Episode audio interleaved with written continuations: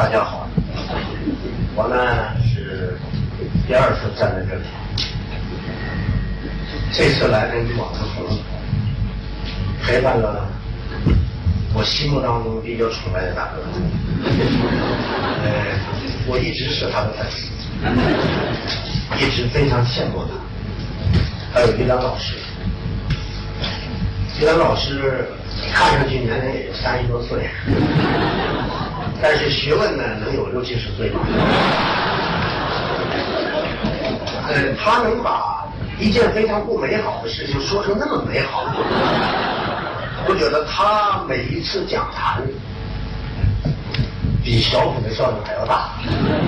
所以说，为什么来？首先是想这见这两个这两位在我心目当中比较尊重的人。二是《解放日报》。我们第一期合作的时候就非常愉快，报业集团前不久也去了我们的传媒，我们已经是朋友。再加上解放日报有一个特殊的能人，就是老高，老高能耐大，老高可以把一件用花很多钱的事情能办成，完了不花钱又让对方非常满意。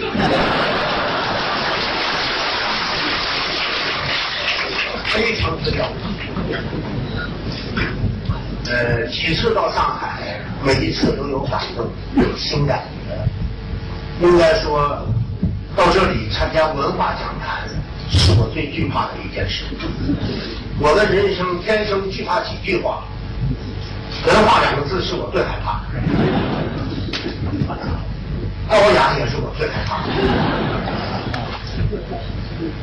完事还有一项比较害怕的就是，就是怕真诚。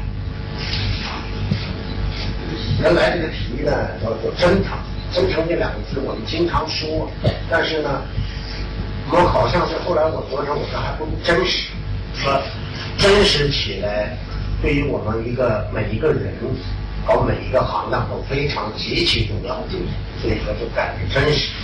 我倒不是说我，我我就真实的，别人都不真实。我站在成龙大哥面前说心里话，我是看到他的作品，看到他一系列从完成电影背后的生活当中的作品，使我真正品味到这个人物，应该是在我心目当中我要向他学习，因为我有很多事情也想做，不知道怎么做，也一直想坚持做一些事儿。但是我是一个，我觉得成龙大哥是过来的人，我呢还在这个道上混，还懵懵懂懂的往前走。今天非常高兴，呃，我刚开始来的时候，昨天呢，呃，感受到了呃上海人的做事和北方北方人的做事的差别，对不对？社长呢把我们叫到了一个非常豪华的酒店。吃了一顿非常好的菜，而且呢低调问喝酒吗？我说你要不这么问，那我就喝不下去了。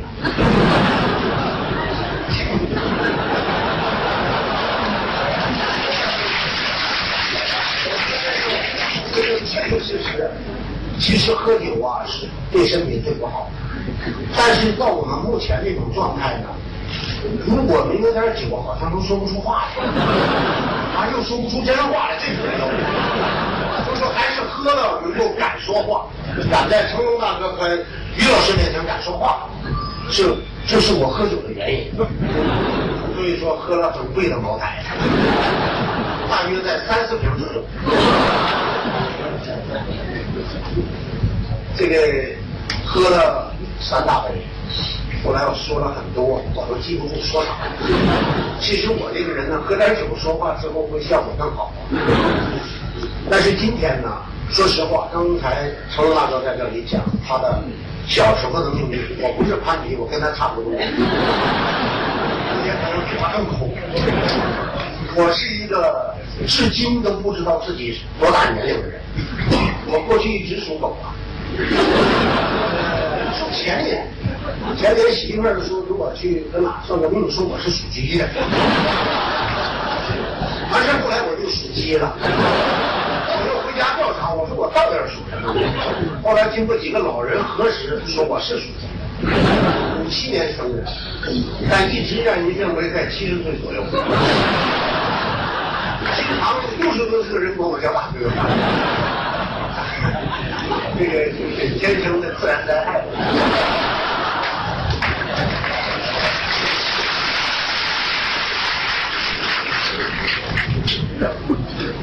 说实话，我呢念的书并不比大哥多，年头很多，一年级念三年，加在一起念了七八年书。后来是过去农村的，就是我这个年龄就是老高中生上学，我念了七年半有八年半，直接到了文学院队长人转了。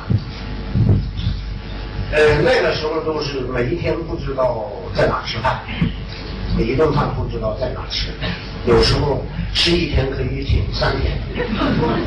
基本的现在说是好像生活好了，其实就在那个时候把肚子撑大了。小名叫大肚三儿啊，我这小名。呃，应该。应该说，在那个痛苦的过程当中，告诉我了什么叫温暖。其实真正帮助我的不是家人，是邻居，是朋友，就包括我现在的干妈。在我最过不去的时候，是她把我接到家里头，每一天念书，念完书上她家吃饭。至今这位老人，我一直每一年在养养活他。嗯，他们已经活到八十多岁了，身体非常好。嗯，我应该感谢那块最痛苦的童年，这个童年给我带来了最大的收获。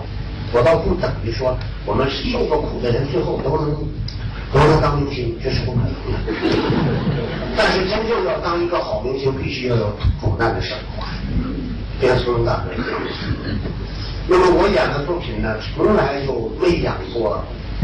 呃呃，身份很高的人，就是我我一直很惧怕很高的人，包括看电视上有时候我都迷糊。我该怎么说话呢？我是在思考，我在想这个话说过去能不能能不能让人接受，或者是能不能听起很不顺耳。其实到今天了，每一步能够走到了今天，我是一个。应该说，小时候吃不上饭，没没念过多少书，完事儿呢，受到了很多人帮助的人，嗯，感谢二零这三百年的这门艺术，使我在天天地头一直演到今天。今年是五十二三岁啊，胸口数遗憾的这个。每一次坚持了中央的春晚，近十九年，今天都二十年了。前不久呢，呃，我接受了一个郑州台的采访，讲了很多，很多就是，呃，我我的心里啊，还不是那个意思。我说呀，这个这个小品的节目啊，搞笑的节目就不宜多审查，多审查呢，你都背下来了，最后你就不笑了。我我的目的，我的想法是这样。后来我前天才听到说，网上啊一直在吵这个事说你可能是，呃，这么说话就不上春晚了，或者怎么地。我对中央电视台一点一点意见，我确确实实是，我也不敢有意见。这个我是一个确实是一个心里头不舒服的时候呢，就爱说几句实话。嗯，这个实话呢，说实话，这个实话不能乱说。为什么今天要说坚持一个真实的？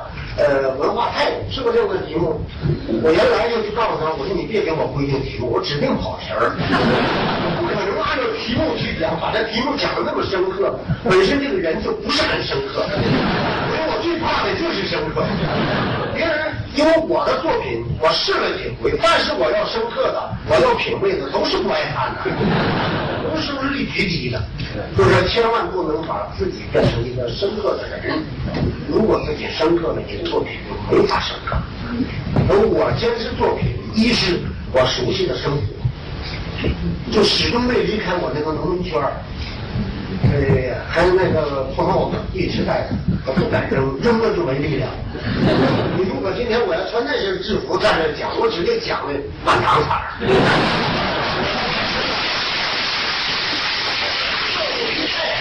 还是我，所以说，我不希望我自己走到一个什么高度。就说我们当自己最贫困的时候，是希望赚到钱，希望一个演员能不想让自己出名吗？当这个名义到来的时候，又觉得后怕，呃，天天害怕，心里担心，担心别人不喜欢，这是第一担心，担心你是不是说错话了，担心又怕你的话被别人篡改，就是很有很多担心，特别是走到今天，呃，好像是越做越大，停不下来脚步，因为身边还有无数个学生在等着你。就是曾经也试图想说，哎呀，歇下来玩一玩，其实挣那么多钱也没什么用，也想过，但是就是停不下来。我觉得，呃，我才五十多岁就还没成龙那个大呢。从年龄上，从资历上各个方面，从人。生的生命体验上和贡献上，我跟人。家没法比。比如说，我还没达到那个高度。就我还得往前走，最起码认识了一个在眼前站了一面镜子，让我永远照自己的人。就是人。成名之后，我个有一个感觉啊，这个这个记者来很多，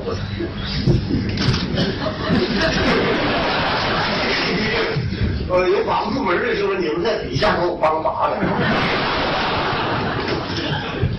就是。第一次上春晚的感受就是，我是算是一夜走红的人，但是不是不是红的爆炸的人，是是相亲。因为八二年呢，我已经在东北这块土地，就是大家都了解了，是穿三弦儿，那阵儿就出名了，就是东北人都知道我。后来九零年上春晚之后，就是想出大名，说实话。上去之后，第二天呢，自己出去试过，就看别人就笑，看别人就认识，就就每天见着人就打招呼。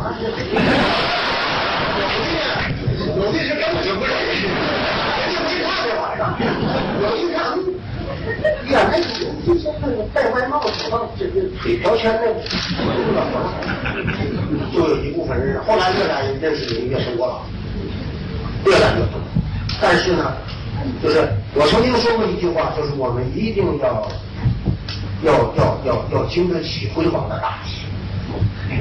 如果辉煌了，辉煌对一个人来讲，说实话，对他的发展是最不利的。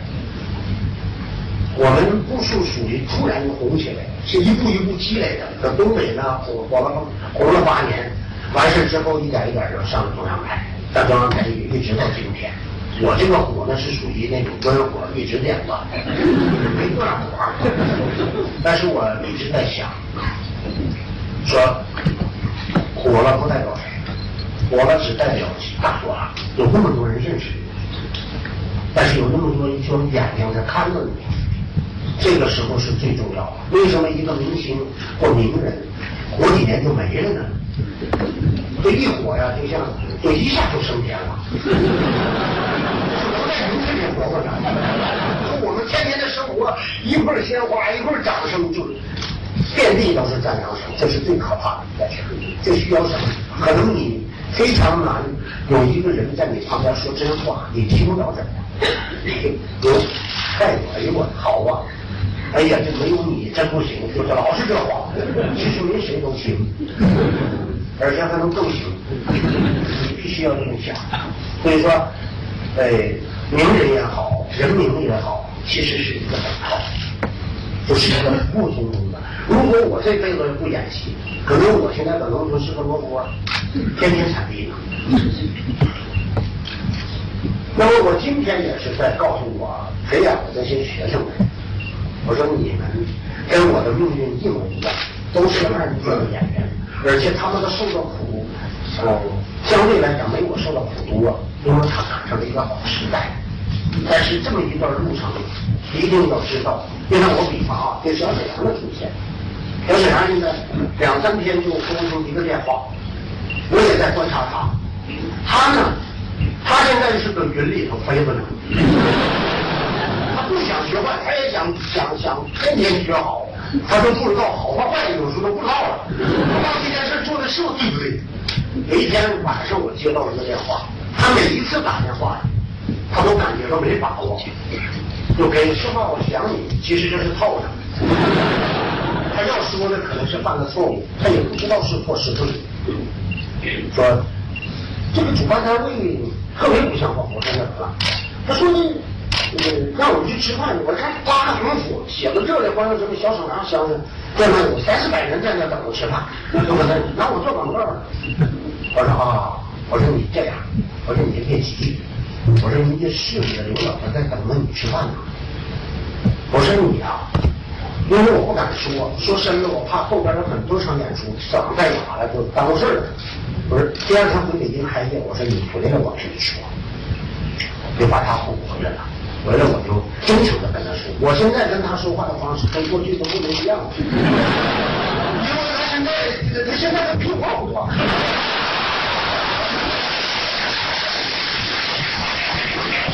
我试探的说，我说，我说你认为这么做对吗？你管人走这样对吗？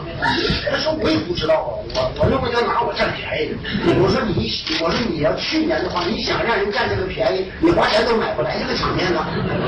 他说是啊，我说这就是你心里有变化的人。我说不能这样。我说那说是你，你师傅走到哪里，人家说一句很不礼貌的脏话，你都得笑呵呵的听。你都得听进去，人们对你的喜欢，想在那里找你照张相，想跟你吃顿饭，拿你当红头伴儿了。你是一个二人转演员的出身，我说这些毛病是不可以有，就永远不要有，有了就不行。后来那天大家都在那里，突然开业那天，我后来就走了，说哭了，哎呀，感慨。其实这个孩子就是人火的，他不知道什么是对的，什么是错误的。就自己就不会玩了，天天就登云驾雾了。说我这给他比喻，我说你这样，说你想发回到土地上来，失去营养。我现我现就是神舟五号、六号、七号，研究升天呢，时间花费的非常短，专家起来了，就关键回来难。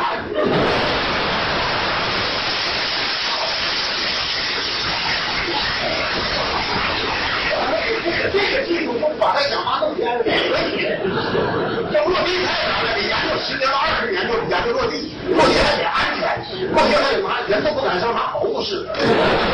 就是我说你一定研究，他们要能回来，回来的那么安全，这是最重要的。我说你得先发研究落地的问题。我每一天每一次就是。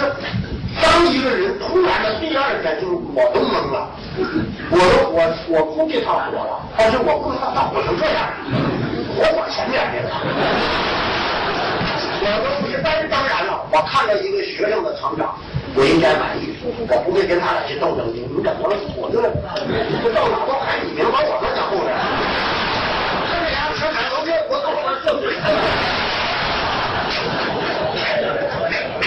说实话，我是偷偷为他高兴，为他的高兴，我就应该师徒之间像父子之间的感情。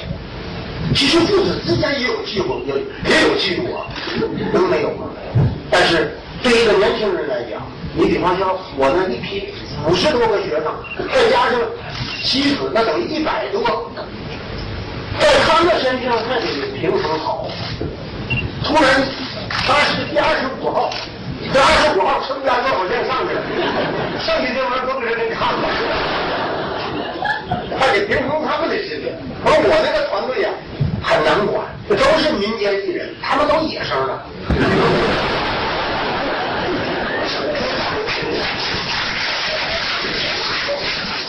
都拘不住了。不是，这是这个民间艺人呐，他这个脑袋的反应啊，你别看他都能念书。哎，就是反应比你快十倍。刚才跟你说话的时候，这在我走，我是在这个路上过来的。我们其他总裁听完就迷糊，就瞅着都发愣。那他话啥意思？你分析几次都分析不准。只有我懂他，对吧？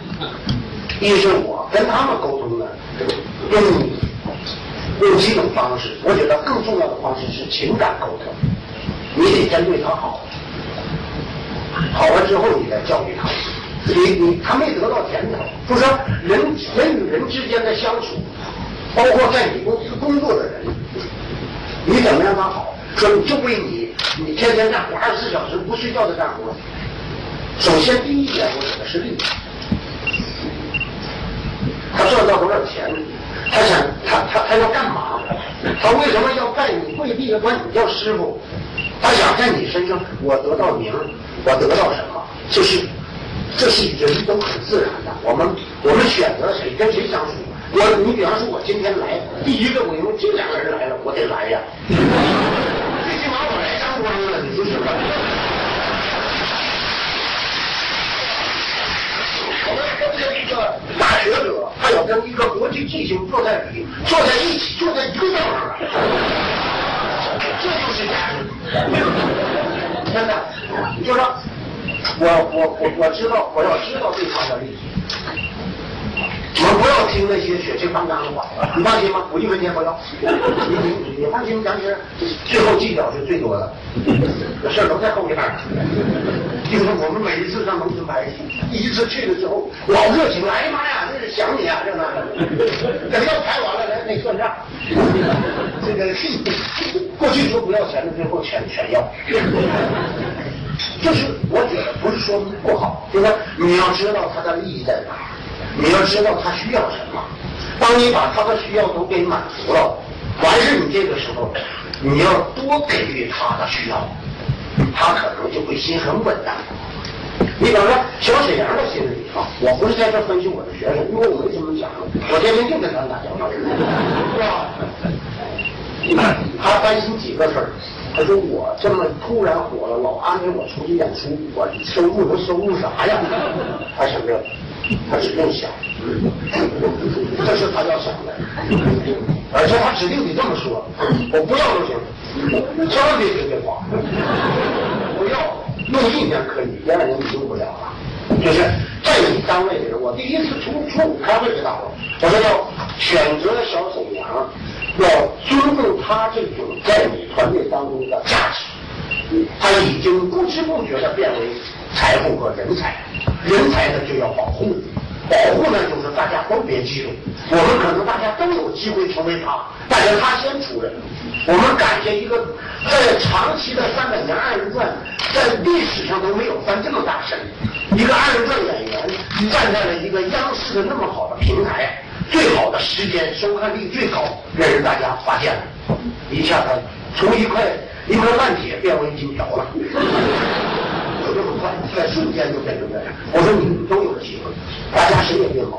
但是他的德一定要满足他心里的需求，但是又不能过分的让他以前有钱，有的都流油了，那就不好管了。我说我可以作为师傅，可能媒体经常会对小沈阳说，说给你多少钱呢？你这么养的，那指定会这么说话。会会别人会会挑这个事让你搁那干啥呀？要给他足够的，让他在那个队伍当中是最富的人，我觉得就是这就合理。那么像其余的呢，你不管师傅对你什么样，我觉得师傅师傅跟你来讲，就是你现在开始挣，你挣不过我，因为我挣了多少年了。这点我有把握，我不会在钱上跟你较劲的。我说你一定要放心。你千万别为了这么点的利益，完事来来来来把我们的心境破坏了。另外，最后你走你会去，因为他我书念的不多，但是这个人的情感很朴实。就二人转演员呢，他有一个最优秀的，他很朴实，但是都很会说，很会道，就是你你有时候真假分不出来。你得慢慢判断。说我跟那一批高智商的人呢，你瞅着像没文化似的。这批人是最难弄的，跟他们在一起打交道，我甚至有时候都回不起家。我我我教育孩子都没花费那么大时间。那我的媳妇天这个面上，你要用对你学生，你要用孩子身体一半点孩子也就行了。因为我跟他们有害怕的事情，我说，万一他们出点事儿，我是他们老师啊，我就得天天看。我有时候能做到当他们突然膨胀的时候，管不住的时候，他们要犯毛病的时候，我给你人盯人站住。所以你天天跟着他，还是说不自由也不行。演完书了，上车上车回到基地，因为我基地呢那是那是你出想出都出不去，红外监控，哎，万一出去我也能记录点儿。因为不看不行了，他有一段有一段就突然出了名，自己会跑。他们这个东西人什么名没有，第二天大家都认识，他那个心情不一样啊。他会犯各种错误。所以我想，就是人无论到什么程度，为什么演员？你说成龙大哥能坚持到今天，就他一直没飞起来，他他一直在地上，他所所做的一切事都在地上，完完事又那么很真实的把自己告诉了大家，这是很伟大的。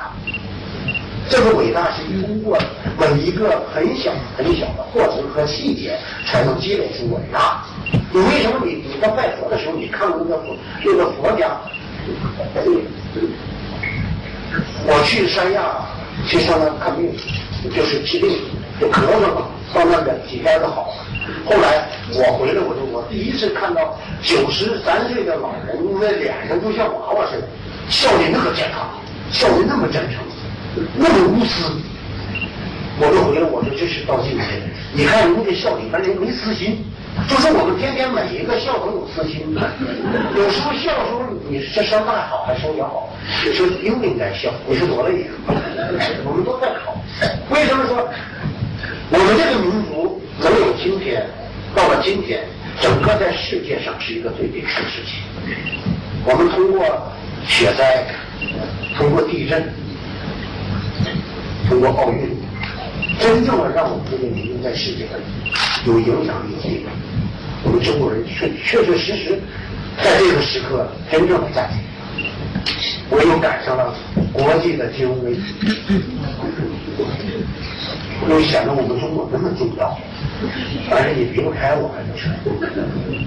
这个时候是我们国人应该最骄傲的时刻。所以说，我们每呃在出国的时候，就就。就可能有好多人都能报出来自己是中国人了，要不然都编不开玩笑。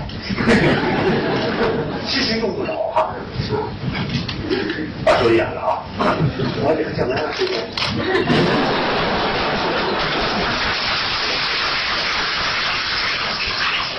我们应该是在这个时刻，中国人应该自己的自我的真实起来，因为我们考虑这五千年。给我们带来的虚假已经太多了。就是你天天，咱们在座的人，你从早上起来，你飞一飞，你一天说的话哪句是真的？有几句是真的？你你个人算一算，就我我我我天天啊，这个好像是真话，那个那个确实是需要说的话。就说我们需要需要让自己能够真实起来，就不是说呃你都在撒谎。其实我也并不是那种说说说啥话都是都是那么掏心窝子那么真，呃呃，真实我倒觉得是一种权利。说你也是一种身份，就是谁说真话有人信，或者是这个时候你应不应该说一句比较真实的话？但是我觉得真实是一种力量。我们无论是做人也好，我们每一天工作也好。需要真实的对待你的上级，对待你的单位。我经常跟我单位人这么讲：你们每一天待在这么个环境，我是一个个体户，有了这么多人在一起，给你们大家开支、吃饭，包括我们那那那看病都有地方看，就是整个像共产主义似的。我说你们大家呀，应该知道待在这个集体是一种荣耀，上班是一种快乐。因为我的主题就是这样：生产快乐，快乐生产。我们大家如果在这个环境当中不快乐的话，那就没有每一天，就是我非常钦佩，呃，全世界我最钦佩日本的工作人员，他那个劳力就是，就是他不能看到，他就能就能小跑干活，就能就就天天就是那么那么干活，觉得那么幸福。我们应该有这种自觉，就是说，待在一个工作环境里头，无论是你的长官，无论是你周围的朋友，你把你自己的这份活干好，完了有条件的话再帮别人干点活，要真实起来。你的作品也是，也要真实起来。我们大家真实就是一种快乐。而且我们都敢真实了，我们才真正的知道理解什么叫呃呃能够自由的活起来，就是让大家真正的快乐起来。从我的作品呢，就是我我我我我这些年最失败的一个作品就是《关东大先生》啊，对，就是人呢，得敢于失败，就是拍这个戏的时候，他是最费钱的，完事我准备了三年都不敢拍，因为那确实我不了解的一段文化，我还自己给他排呢。这个剧本呢，弄完之后呢，排完了之后不如剧本人写的，那也是我做得到的，可能。一是你不熟悉的生活，你一点都不懂；完事你又装的那么高深，来研究那段历史去，你说那不是你研究的东西，那还不如拍点农村的戏，最起码先让九亿农民先看先看明白了，那是我的活。那我可能要拍农村的演农村的，我可能就就不用现学，都是在我心里。而且我的创作态度，我从来没想到让我自己呃呃高大起来。飞跃起来，让自己说说那个呃有点品味，我就没敢想。当我听到这话的时候，我心里就突突，因为我经常会没这些年就没离开俗字，就是一说起我的话题就是俗，这才怪呢。这特别小沈阳出来，周围也是，真是费了很多学者的心。在研究，是吧？费那么多心在研究他这个东西是什么？但是因为火了嘛，火了就要有分析。这算啥？就要有人分析，这要有人不理解。但是我接触了这些真正让我心里能知道的这些大学者们，都那么宽宏大量。那么那么去理解人，那么宽容，那么豁达，那么善良。有于老师，两位于老师啊，于是于老师还有咱们于大老师，他们每一次对他的对他所所讲的呃所赞美的人物，呃对对方的那种给予足够的尊重，我觉得这是一个大文化的呃文化心理和文化修养，没有这个是不会去轻易去赞美别人。人呢，最大的强项是最大。你把自己如果真正活明白了，要学会要学会赞美，不是说赞美跟那个拍拍马屁是两码事其实学会赞美，知道什么是好的，知道什么别人的强项是什么。就是我身上可能别人谁都不知道，我可能我自己经常在修理我自己有多少毛病，因为。我们这次，比方说，我我的讲这个长江商学院这个事儿啊，我去上学这个事儿，也引起了很多人的议论。其实我就觉得自己心里没数了，啊，也赚到钱了，这个企业弄得也挺红火，再往前走，不知道怎么走了。我觉得上学非常重要，五十五万的学费值得花。我不是为这个学院做广告，在那里我们遇到了一个。非常值得相处的平台，这个平台六十几位同学在一起，可能大家都是有一种不会玩的感觉。后来我们听了一堂，呃，呃，这个教授讲讲了分析我们这帮人的，就讲一个心理学。这个教授讲的特别好，就是大家在一个，在一个挣俩钱就不会玩的状态。在企业可能都是皇帝，现在有经理的，有端水的，有穿鞋的，哎，就什么人都有。这个甚至你都有时候都不亲自吃饭了，是吧？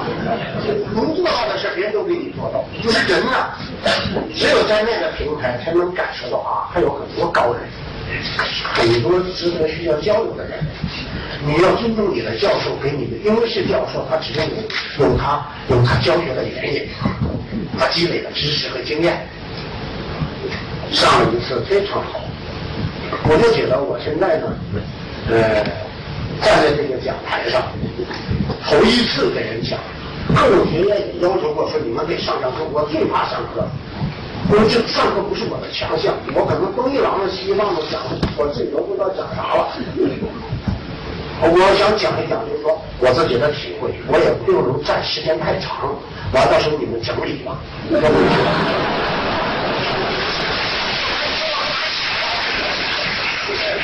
大家整理，谢谢。因为我们仨在那讲，你想其他的都在讲啥？我就迷迷糊糊的，昨晚一宿都没睡，压力太大。我出去如果演出就没有人管，我把脱帽一带我就来话了。我今年我就试了三套衣服，最后用这套。